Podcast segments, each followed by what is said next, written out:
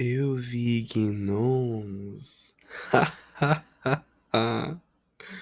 Eu vi duendes. Olá, pessoal. É com essa. Eu já tô começando assim, né? né? Não tinha outra coisa para começar para que combinasse melhor com o que eu vou falar hoje. É... Drogas? Coisas alucinógenas? Duendes, gnomos? Hum, talvez. Acho que isso que eu vou usar aqui, que eu vou falar, tem tudo conexão com isso que eu acabei de começar. Mas antes, deixa eu me apresentar. Meu nome é Maicon. É, eu tenho 25 anos, tenho aqui esse Yellow Heart Podcast. Esse é o terceiro episódio. A partir do momento que eu decidi é, fazer isso virar uma coisa séria. E é isso, me sigam nas redes sociais, arroba e no podcast também, arroba podcast, Podcast. É, tá na descrição, porque é um pouquinho difícil, pode me seguir lá, manda mensagenzinha se quiser me marcar, fiquem à vontade. Hoje eu vou falar, talvez tenha parte 2 desse episódio, não vai ser muito longo, mas eu quero aproveitar esse momento que tá chegando Halloween, né? E esse mês de outubro e tudo mais, eu quero falar sobre um acontecimento uh, que estavam envolvido, envolvido, que estavam envolvidos eu e mais alguns amigos meus e minha família. Bom, eu moro em Nova Mutum, que é um município a 250 quilômetros de Cuiabá, no Mato Grosso, no centro-oeste do Brasil, para quem não sabe. E aqui no Mato Grosso tem uma cidade é famosa internacional, internacionalmente, internacionalmente, por vários motivos, pelas belezas, pelos chapadões, pelas cachoeiras, pelo misticismo, pessoas esotéricas que gostam, que acreditam nas coisas que tem nessa região, e por ter, ser também uma das cidades com maior aparição de uh, OVNIs. Eu tô falando da nossa querida e subestimada, porque ela não tem o valor que merecia, Chapada dos Guimarães. Sim, essa cidade que eu tenho um amor incrível, já estive lá seis vezes, cinco vezes, desculpa. Uh, eu amo a história dessa cidade, as coisas que, é, que acontecem por trás dessa cidade e tudo mais. Eu gosto do, do misticismo, eu gosto da coisa esotérica, de tudo aquilo que é, que vai além do que a gente tem certeza que existe ou não, sabe? Eu acabo que me fascinando por esse tipo de coisa. E para mim é incrível as coisas que eu ouço sobre Chapada. Bom, uh, isso aconteceu em 2019, se eu não estiver enganado. 2019 ou 18, não lembro agora. Uh, eu e minha família aqui de casa, uh, amigos muito próximos de, da gente, nós fomos para Chapada passar um feriado em novembro, agora não vou lembrar se é 2018 ou 2019. Alugamos uma casa no Airbnb, gente, uma casa muito bonita, muito gostosa, muito confortável, Chapada, toda aquela vibe. E essa que a gente foi a primeira vez, era no meio da floresta. Tipo, você olhava pro lado floresta, olhava pro outro floresta, não tinha outra casa perto. Olha que coisa, hein? já começa por aí. No primeiro dia a gente chegou, a gente já chegou, era tipo a noitinha, seis da tarde. Todo mundo lá, os homens ficou jogando sinuca, baralho e bebendo e fomos dormir. Na segunda noite, a gente, no segundo dia, né, a gente ficou falando muito sobre as coisas que aconteciam ali em Chapada, as aparições de OVNIs e pessoas que vão ali por conta disso e por conta de tudo essa, essa, essa fama que a cidade recebe. Né, conversamos muito sobre isso, eu, minha amiga Roberta, Ingrid, minha tia, minha amiga Fernanda também. E a divisão tava o seguinte, né, no, nos quartos, né? Tava dormindo uh, no segundo andar eu, Fernanda, filhinha dela, Laurinha, e meu melhor amigo Vitor Hugo. Vitor Hugo era ou é sonâmbulo. Não sei se ele continua sendo sonâmbulo, ele era sonâmbulo. E a gente tava ali, ele jogando videogame, eu e o Fernando assistindo, tava falando sobre essas coisas, e a gente dormiu. Todos do quarto, eu fiquei meio assim, com sono leve.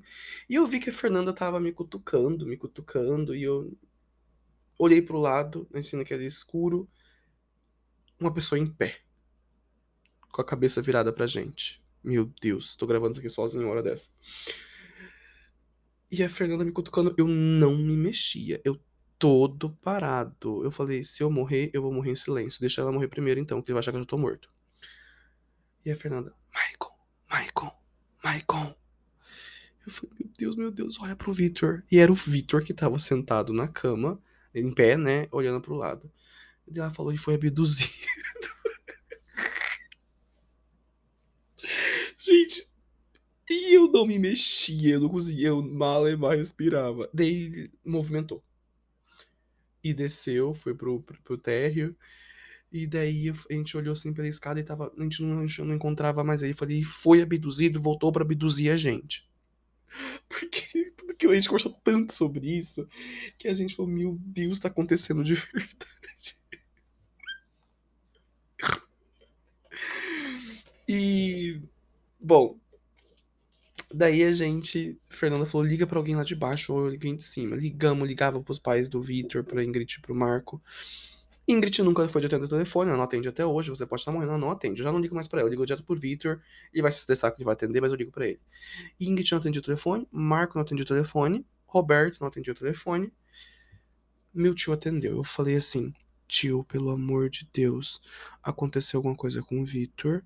Ele foi abduzido. e a gente não tá encontrando ele. Aí ele acordou, a gente esperou meu tio sair do quarto e eu desci com a Fernanda. O Victor tava deitado. Era um negocinho tinha embaixo da escada. Deitado, mexendo no celular. Ele já tinha, deveria ter saído do transe do sonambulismo. Que naquele momento até a gente não sabia que era sonambulismo. Gente, que cagaço. Meu Deus, ele voltou depois para dormir, claro, e eu já fiquei cagado. Não queria... Como que eu ia dormir de novo no quarto que uma pessoa que foi abduzida por um por um extraterrestre. Meu Deus, eu sei que. Cara, essas coisas só acontecem em Chapada dos Guimarães e a gente nem tava chapado, nem de álcool, nem de droga. Uma, porque eu não uso drogas. E naquele ano, eu não sei, eu não bebi igual eu bebi no ano passado. Esse ano agora que aconteceu, que meu Deus. Mas isso aqui vai ficar pra uma parte 2, porque eu não quero. É. falar tanto de esse ano, que esse ano foi muita humilhação tudo que aconteceu, e teve drama, e teve ah, choro, e teve vômito, e teve tudo. Esse ano em Chapada foi muito engraçado. Outro dia a gente deu muita risada falando sobre isso, mas, gente, cara, hoje eu olho e, e pra, essa, essa situação e falo, meu Deus, era só uma pessoa sonâmbula, e eu tenho muito medo de pessoas sonâmbulas. E daí, esse final de semana, o Victor dormiu aqui em casa e ele fala à noite ainda. Ele continua falando à noite. Eu falei, meu Deus, se esse menino mexer aqui, eu morro. Né? Não, mas eu acho que ele não é mais sonâmbulo. Quer dizer, as pessoas param de ser sonâmbulo? Deixa eu pesquisar. Eu tô bem confuso. Será que as pessoas param de ser sonâmbulos? Vamos ver aqui no Google. O Google vai ter que me ajudar. As pessoas param de ser sonâmbulos.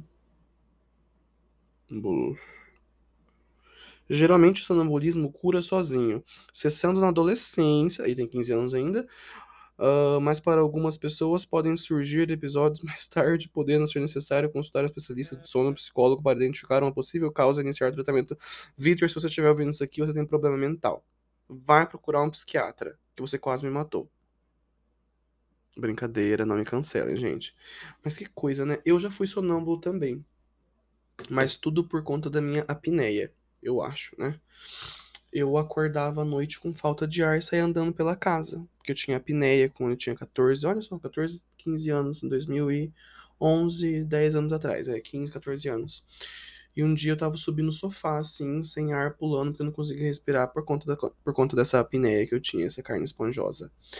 E devia ser mais outras coisas também espirituais e tudo mais. Gente, mas voltando aqui, Chapada é um lugar pra gente ficar e pensar sobre tudo. É um lugar para refletir, é um lugar para pensar. Eu só sei que esse ano foi muito engraçado, foi, o, foi a grande graça do da viagem, porque foi o assunto. Eu não sei quem foi mais zoado, se foi eu Fernanda ou se foi o Vitor, porque a gente descobriu que ele era um grande louco sonâmbulo. Gente, mas foi um cagaço. Eu sou muito cagão, eu tenho medo de tudo. Eu comecei a dormir agora uh, sem luz dormir com a luz apagada, pouco tempo. É um processo que eu tô me adaptando de novo. Desde que meus avós morreram, eu já não conseguia mais dormir no escuro. Então é um processo que eu tô me adaptando. Talvez hoje eu não consiga, porque eu tô gravando isso aqui 10h43 da noite, sozinho. Mas é um processo, sabe? E, cara, que coisa, né? E vocês já tiveram alguma experiência sobrenatural? Uma experiência extraterrestre? Vocês acreditam? E o que, que vocês acham? Gente, esse episódio é bem curtinho em comparação aos outros que eu lancei. Tem 10 minutos e 37 segundos já que eu tô falando. Eu espero que vocês tenham gostado. Eu só queria contar um pouquinho sobre essa nossa história de estar chapados em Chapada, uh, que foi um episódio muito divertido. Uh, e bem nesse momento agora de Halloween e tudo mais, que combina um pouquinho sobre coisas assustadoras também, que não foi coisa de espírito, né, gente? Que eu já falei para Deus, eu sou espírita, mas ó, eu tô aqui, vocês estão ali, não quero conexão nenhuma com vocês agora. Só só pra me beneficiar, né? Tudo bem. é um surto. Gente, muito obrigado. Eu agradeço por vocês estarem prestando atenção nesse surto. Quem tá me apoiando, quem tá me seguindo, quem tá ouvindo, quem tá seguindo ali uh, no Spotify, vocês também podem avaliar o podcast no Spotify em todas as plataformas. Muito obrigado. É, se eu não aparecer mais por aqui, feliz Halloween para vocês, ok? Uh, me sigam no Instagram, podem me mandar mensagem. É isso. Bom descanso para vocês. Bye bye.